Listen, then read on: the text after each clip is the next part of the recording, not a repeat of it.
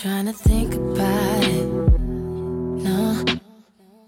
Yeah, I said it. Hello，大家好，欢迎收听再见普西，我是阿柴。我是灰灰，I'm beside it. Going so 大家可以在各大播客平台和微信公众号关注订阅再见普西。如果有任何想要一起讨论的内容，也请大家记得评论转发，也可以加入到我们的微信群里来。只要微信搜索“再见普西”的全拼，添加小助理就可以加入到我们的听友群。感谢大家的支持。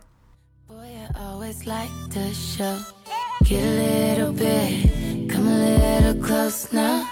Take it home on your camera phone. 最近我的人生迎来了一些高光时刻，你的高光时刻，对，也是我我与有容焉，就是我的偶像蕾哈娜，终于就是时隔多年之后再次张嘴唱歌了，登上了超级碗的中场秀。那我最近也有一些就是人生的高光时刻，德约科维奇获得了温网，不对获得了澳网的第十个冠军，啊、现在是那个男子网坛历史第一名并列的。嗯。那另一位是纳达尔。嗯。哦哦，不是什么费德勒之类啊，的，那就排不上号。哦，对网球不懂。对为什么我这么兴奋？是因为，嗯，从我就是喜欢莱昂纳开始吧，他大概这几年其实一共也没出过几张专辑，然后尤其是最近的这张专辑，已经到现在是七年没有再出过新的专辑了。然后有人就是说，莱莱安娜一直在支持自己的美妆事业，一直在搞副业。然后在另一位就现在已经大红的歌手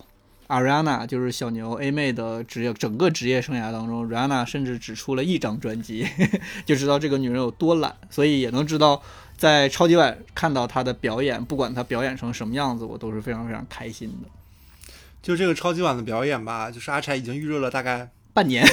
对，从我知道的那一刻，然后我们就开始，一开始我就跟他说，他会在那个超级碗上。就是就是补妆，然后我我当天也在看嘛，看那个直播，我就想说今哎这次还就是唱的很投入，就一直在就是劲歌热舞，没有突然间在一个中间的位置，他开始补妆，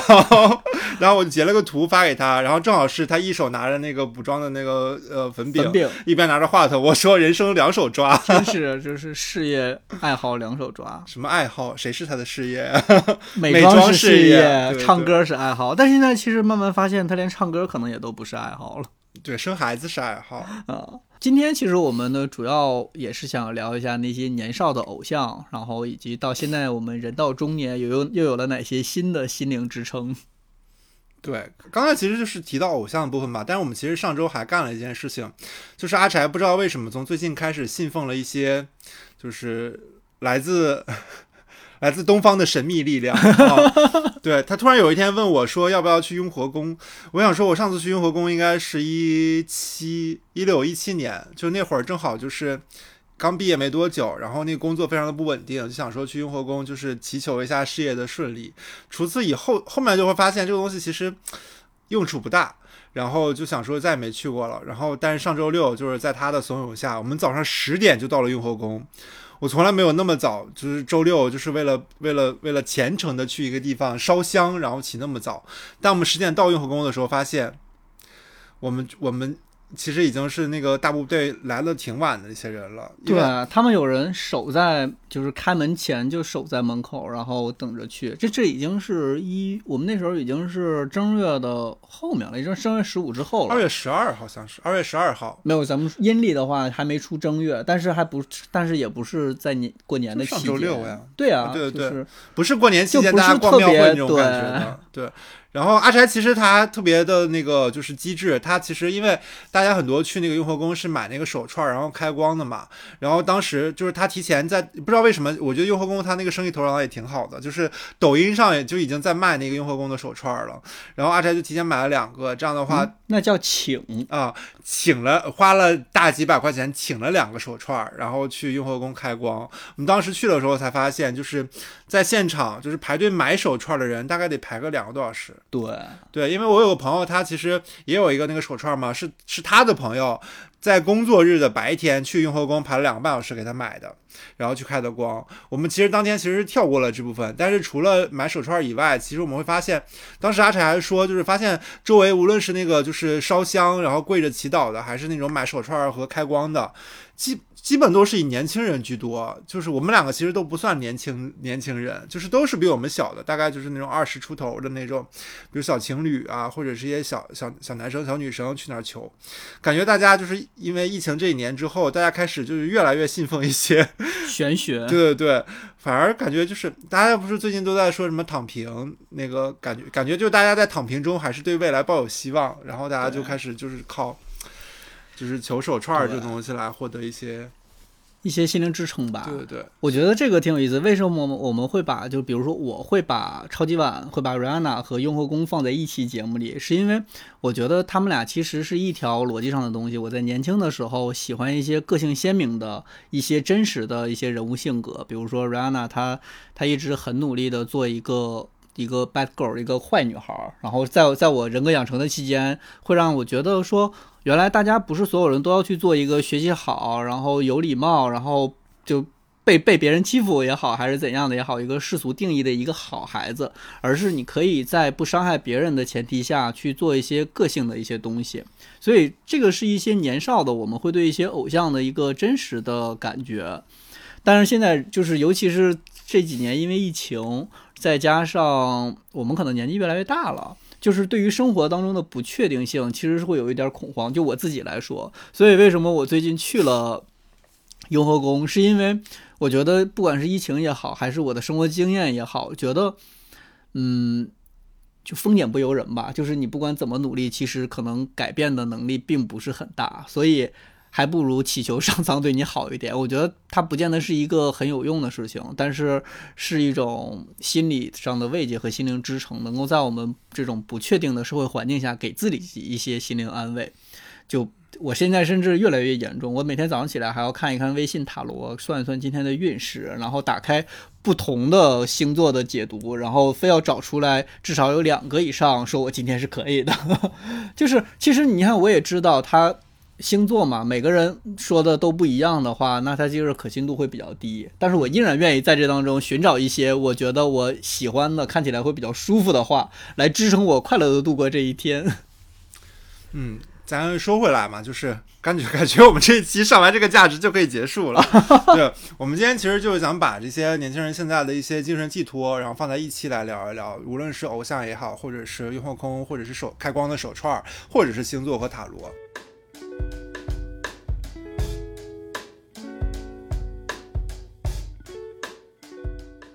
其实这期节目是准备在二月十三号当天晚上录制的，因为二月十三号的早上，我刚刚看完超级碗的中场秀，然后心情久久不能平复，我就决定当天晚上一定要录制一期节目。但后来当天晚上有别的事情，所以就没有录了嘛。然后今天其实已经是过了三天了，想到这事儿的时候，其实我还是有点不敢信，因为你不知道你被这个女人折磨的时间够久。在这七年之间呀，我记得从二零一八年开始，他不断的有新专辑的消息去释放出来。然后二零一八年的时候说，觉得自己的专辑二二零一九年就可以放出来了。二零一九年的时候说说，如果二零一九年还放不出来，那就太可惜了。然后二零二零年没有，一直到现在二零二三年了，我也没有见到。直到超级碗去官宣，呃，Rihanna 要去上中场秀的时候，我其实说实话，在他不张嘴的那一刻，我都不会相信。但他今天刷到一个报道，说他官宣自己要出新专辑了。我我我真的不在乎这种消息，我这这我这七年啊听了太多，就是直到听到新专的时候，对新专没有发送到我的手机里一个字我都不会信。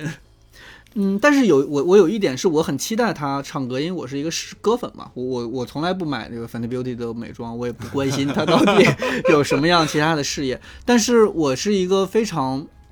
希望偶像过得好的人，就是因为刚刚我们其实我也说过，我为什么会喜欢 Rihanna，是因为她带给我一些精神品质，是让我觉得能够激励我，能够让给我一些方向的地方。所以只要瑞安娜过，只要这些偶像能过得好，她哪怕一辈子不唱歌，她一辈子慵慵懒懒的，然后和她的男友们不断的生孩子，我觉得也 OK 啊。但是她，但是他不 OK，对，但是她她在之前的时候，就在超级碗之前的时候跟我们说。说他要在超级碗上官宣一个好消息啊、然后我们都特别期待，说哇，就是九专要来了，结果是要唱首单，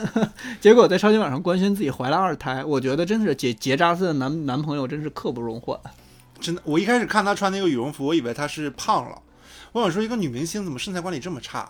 我我我当时在想，她不会是怀了吧？她说也有可能，结果就是唱完了之后就说自己怀了。但是该说不说，一个孕妇能在那么高的地方唱歌，真的是很绝。对，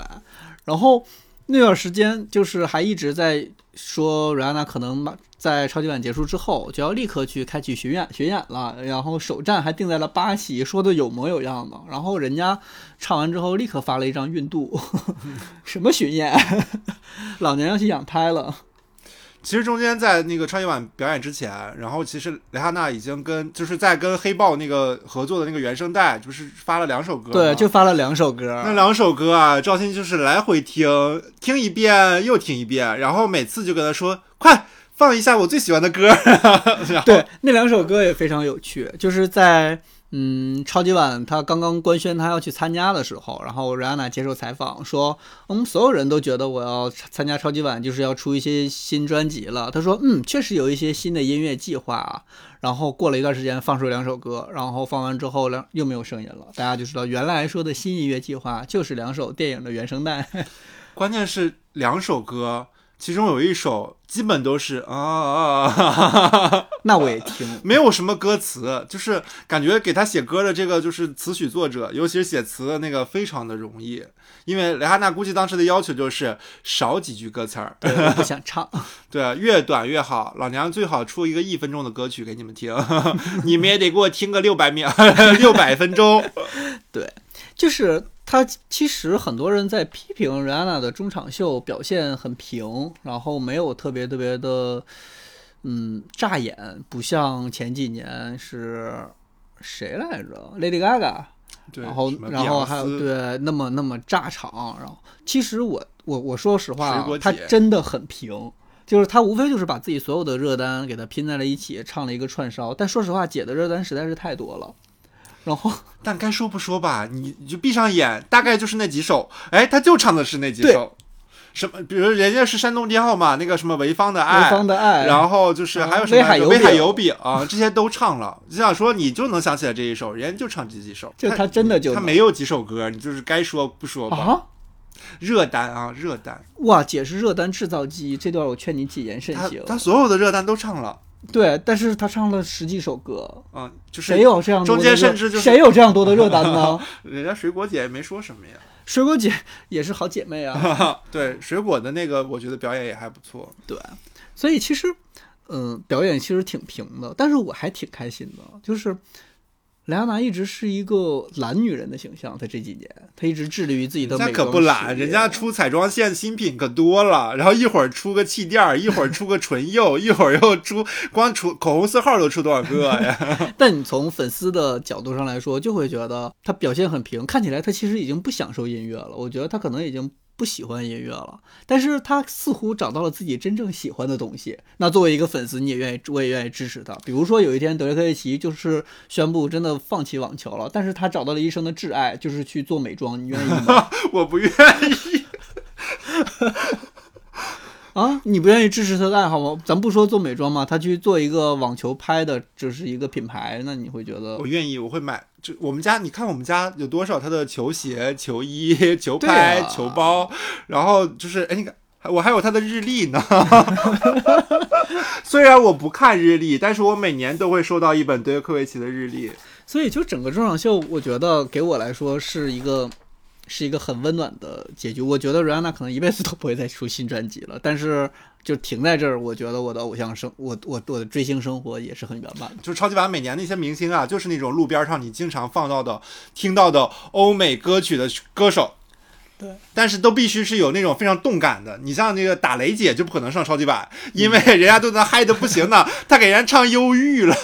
然后都在那哭，然后一会儿人家那个两个队回来了，发现球迷都走了，球迷都没时间在那加油，他就得找那些就是听起来就是那种蹦迪，对，对夜店喜欢放的。其实这几年超级碗我最喜欢夏奇拉的那一场，就是整场都是拉丁风格，听起来你就会觉得就是非常让人想运动，它特别像世界杯一样。我觉得闹腾的慌，我还是喜欢水果。哦，水果那个是真的好，对，水果能跟着一块儿唱，就是那那些那些，比如说奇奇怪语系的，就是有点儿，就是你你会你能听，但是你跟着唱两句吧，唱不了。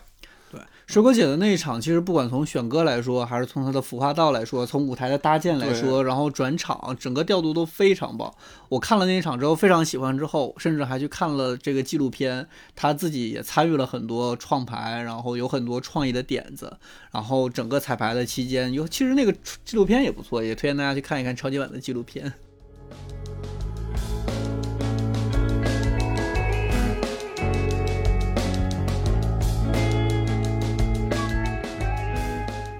其实说回偶像这部分，刚才阿柴其实分享了，就是他自己的偶像瑞哈瑞哈娜嘛。然后我其实、读音不对啊，Rihanna，瑞哈娜，对不起，我不喜欢这个人不。发音。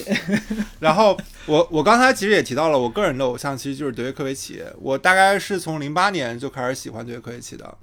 然后一直到今年，其实已经是第十五年了。阿柴应该知道，我从来没有一个喜欢过一个人超过这么长的时间。然后我第一次看他的时候，那会儿才初中，对，那会儿才初中嗯啊呃然后我当时是记得是那个 CCTV 五转播的是那个澳网的男单决赛嗯啊、当时就就看到一个，就是那会儿他也是个小孩儿，那种十三年，他他才他才二他才十二十二十出头。其实还还很年轻，然后我就觉得那会儿正好是那年他第一次拿人生中的第一个大满贯，那德约科维奇没比你大多少啊？呃，对他，他他比我大五岁呢，他八七年的。然后后面就是因为一直上学嘛，其实没有那么多的路径可以看到他的那个比赛。但是那会儿就是 CCTV 五会放一些他的那个或大嗯大型赛事的比赛。然后第二次我觉得印象比较深的就是高考前，高考前正好是那会儿我高考是二零一一年嘛，然后高考前的那个有一就法网比赛，他正好输了。就是二零一一年那次法网的失利吧，我是觉得当时会觉得不开心，甚至有些失落，但是没有说特别特别的难过。然后我，但是我记得我最难过的一次是上大学的时候，二零一四年，嗯，我忘了，应该是二零一四或者二零二零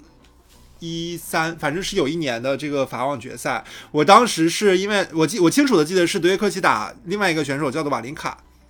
啊，然后我专门去北京的建国饭店开了一间宾馆，然后因为。那个，因为我想看 CCTV 五嘛，然后就是那个建国饭店，它那个有电视可以看，我就我就还叫了几个朋友陪我一起去共襄盛举，因为当时那场比赛，我觉得他应该手拿把掐，应该能赢。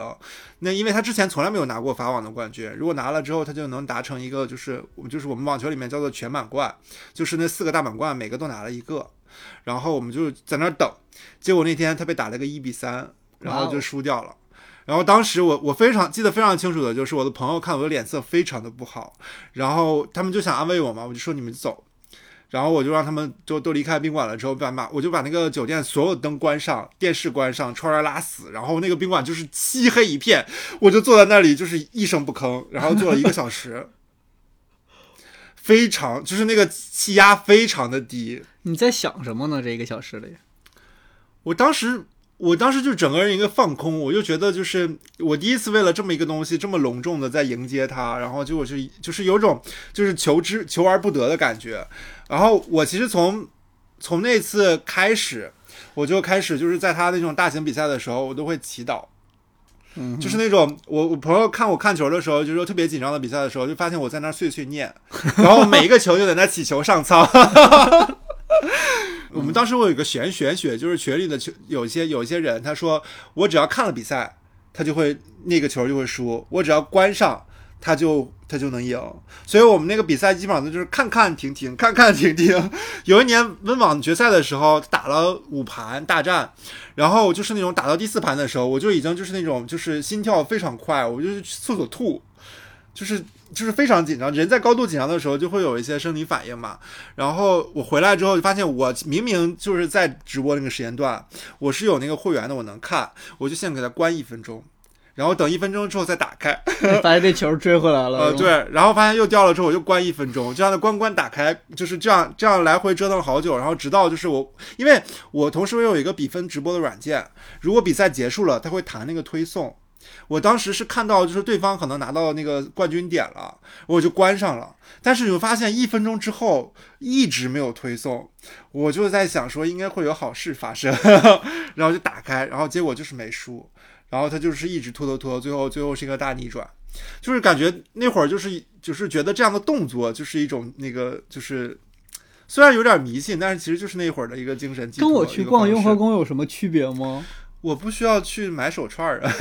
我就买个会员，然后就是自己关关开开就好了。这其实就是一些小玄学，但其实我跟你说，这个东西如果你开着，它可能就是也是一样的。但是你会当时会觉得这样的操作，如果能够给到。就是相当于说，虽然他们是我们的精神偶像，是是一种寄托。你觉得那会儿你也在给他输送一些精神上的能量，就是觉得这是其实是这个喜喜欢其实是个双向的，啊，我是觉得就是就是当时我我其实，在做这个选题的时候，还在微博上看说为什么就是。追星的基本都是年轻人，嗯，然后就是年纪大的，其实没有什么类似所谓的这种偶像的这种追星的行为。会发现，其实追星这个东西其实会很纯粹，它就是能够给你带来一些，就是就是你你其实能想你在追星的这个世界里，你会把这个世界想象的很美好。我会觉得就是说，只有在追星这个世界里，其实很很纯粹，你就是希望他好，然后你自己的生活，你自己的情绪也会被带他带的，对，就是很美美好。你其实，在现实生活中，其实很很难实现这种双向奔赴。对，因为现实生活中，我们会对其他的，我们会对自己的奔赴有一个期待的结果，但是追星其实你并不期待他对你有什么回应，你只是单纯的表达自己的喜欢。如果对没有期待的话呢，其实我们大家都会快乐很多。对，其实追星追到，比如说他真的有期待，然后如果拿不到期待就会伤心失望的话，其实就是有点像那种私生私生饭了。对对，这种。但是其实普通的追星的话，其实大家就是想说，就是那会儿有个精神寄托，如果他能带给你美好的比赛也好，表演也好，或者是一些就是美好的品质，你都会觉得这个生活很开心。嗯，对对对。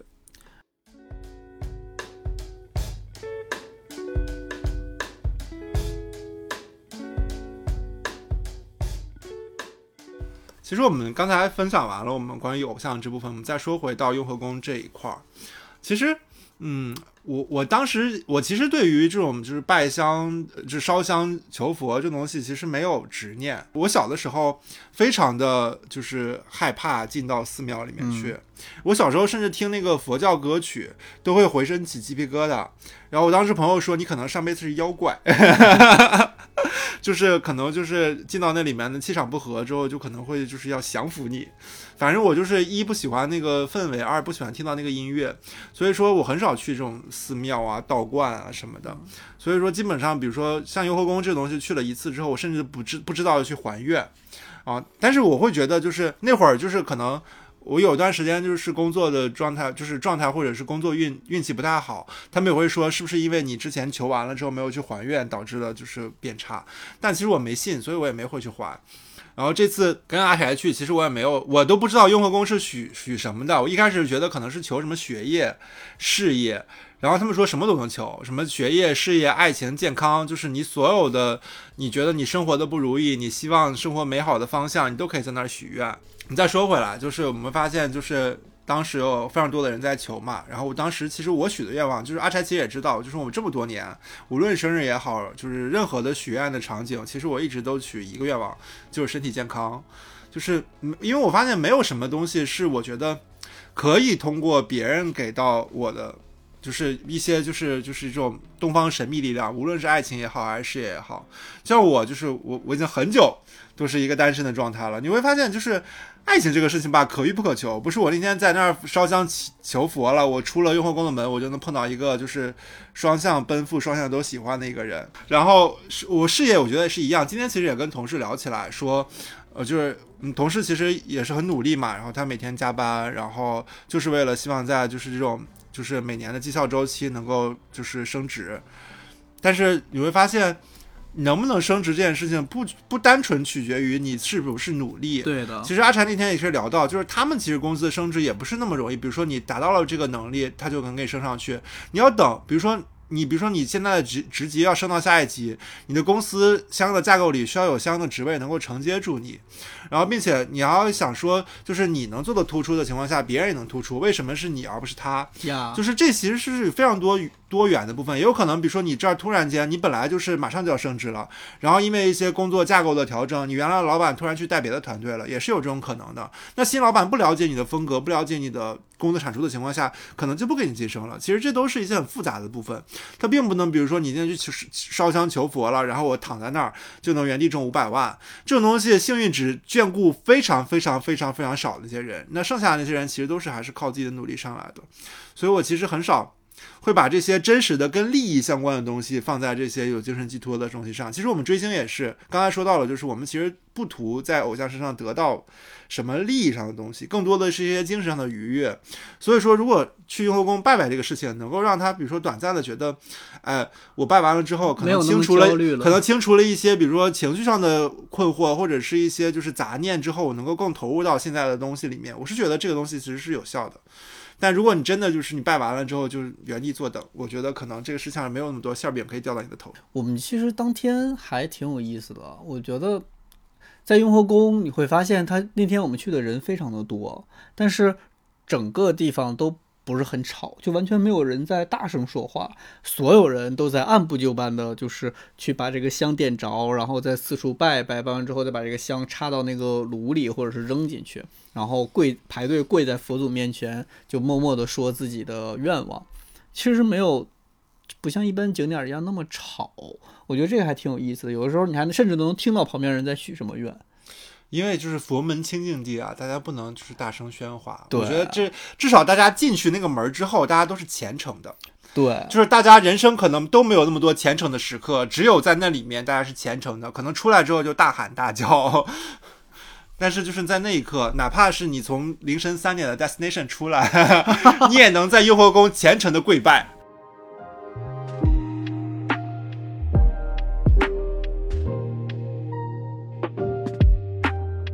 说为什么现在其实越来越多的年轻人到雍和宫去祈福？我觉得其实人大概对自己的生长路径有了一些想法之后，就会发现，其实雍和宫我觉得是满足了大家对于确定性的渴望。因为不管这疫情的这三年给我们的就是完全的不确定性，让我们觉得生活就是充满着不确定性的。但是拜佛给了治疗这种精神内耗的可能性。就会就是你想象一下那个情境，是一个缭绕的烟火，然后有一个气势恢宏的修一个宫殿，还有宫殿里坐着一个不管你在哪个角度他都在笑眯眯看着你的一个佛像，就是这些整个场景构建了一个让我们心灵上能够寻求到无差别的祝福的一个感觉，它会让你觉得整个人安稳下来了，就是在不确定性当中找到了一些治愈的焦虑的可能。好像就是我在雍和宫去烧香拜佛，然后去请手串去开光，其实都是试图找一个稳定性的一个支点。就它可能以后真的不会起到一个什么实质性的作用，但至少我踏进寺庙的那一刻，我觉得我的人我生活中的一部分的焦虑在当时被治愈掉了。嗯，所以我下周希望大家能够要求我去还愿。就是阿柴啊，在事业获得了一些进步的时候，他开始追求更多的上进了。他今这周突然跑过来跟我说：“宝贝，我要跟你说一件事情，就是我想开一个单人播客。” 然后说，但不是单飞哦。所以也提前跟就是各位就是再见普西的听众朋友们说，如果大家只想听阿柴的部分的话，大家可以移步他的单人播客啊，他的播客会讲一些文学上的东西 啊，来彰显一下自己是那个中文系研究生的一个身份啊。那我呢，就是一个被单分单飞抛弃的主播。对，如果大家对于阅读啊，对于一些嗯，就是书籍呀。让我们一同见证这个单飞播客能录几期。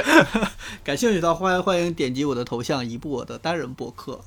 臭不要脸！我们这个播客还不到三百个订阅，就这衍生了那个子播客 啊？谁是你的子播客？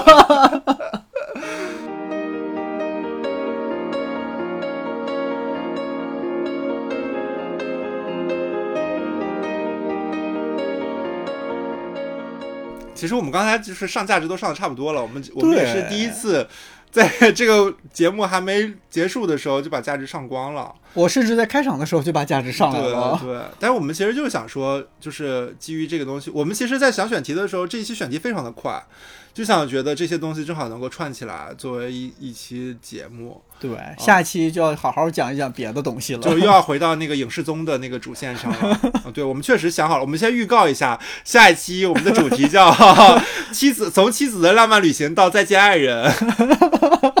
这期节目其实就是非常快的结束了。嗯，啊，感谢大家的收听。然后我们今年也会想用各种奇怪的方式跟大家在其不同的地方见面，包含了阿柴的单人文学播客，具体叫什么呢？现在估计他还没有想好，我们应该会在下期节目的时候给大家预告。那我们今天的节目就到这里了，也感谢直播间的各位跟在线上的各位的聆听。就是祝大家一切平安吧，好，嗯，下期再见喽。拜拜。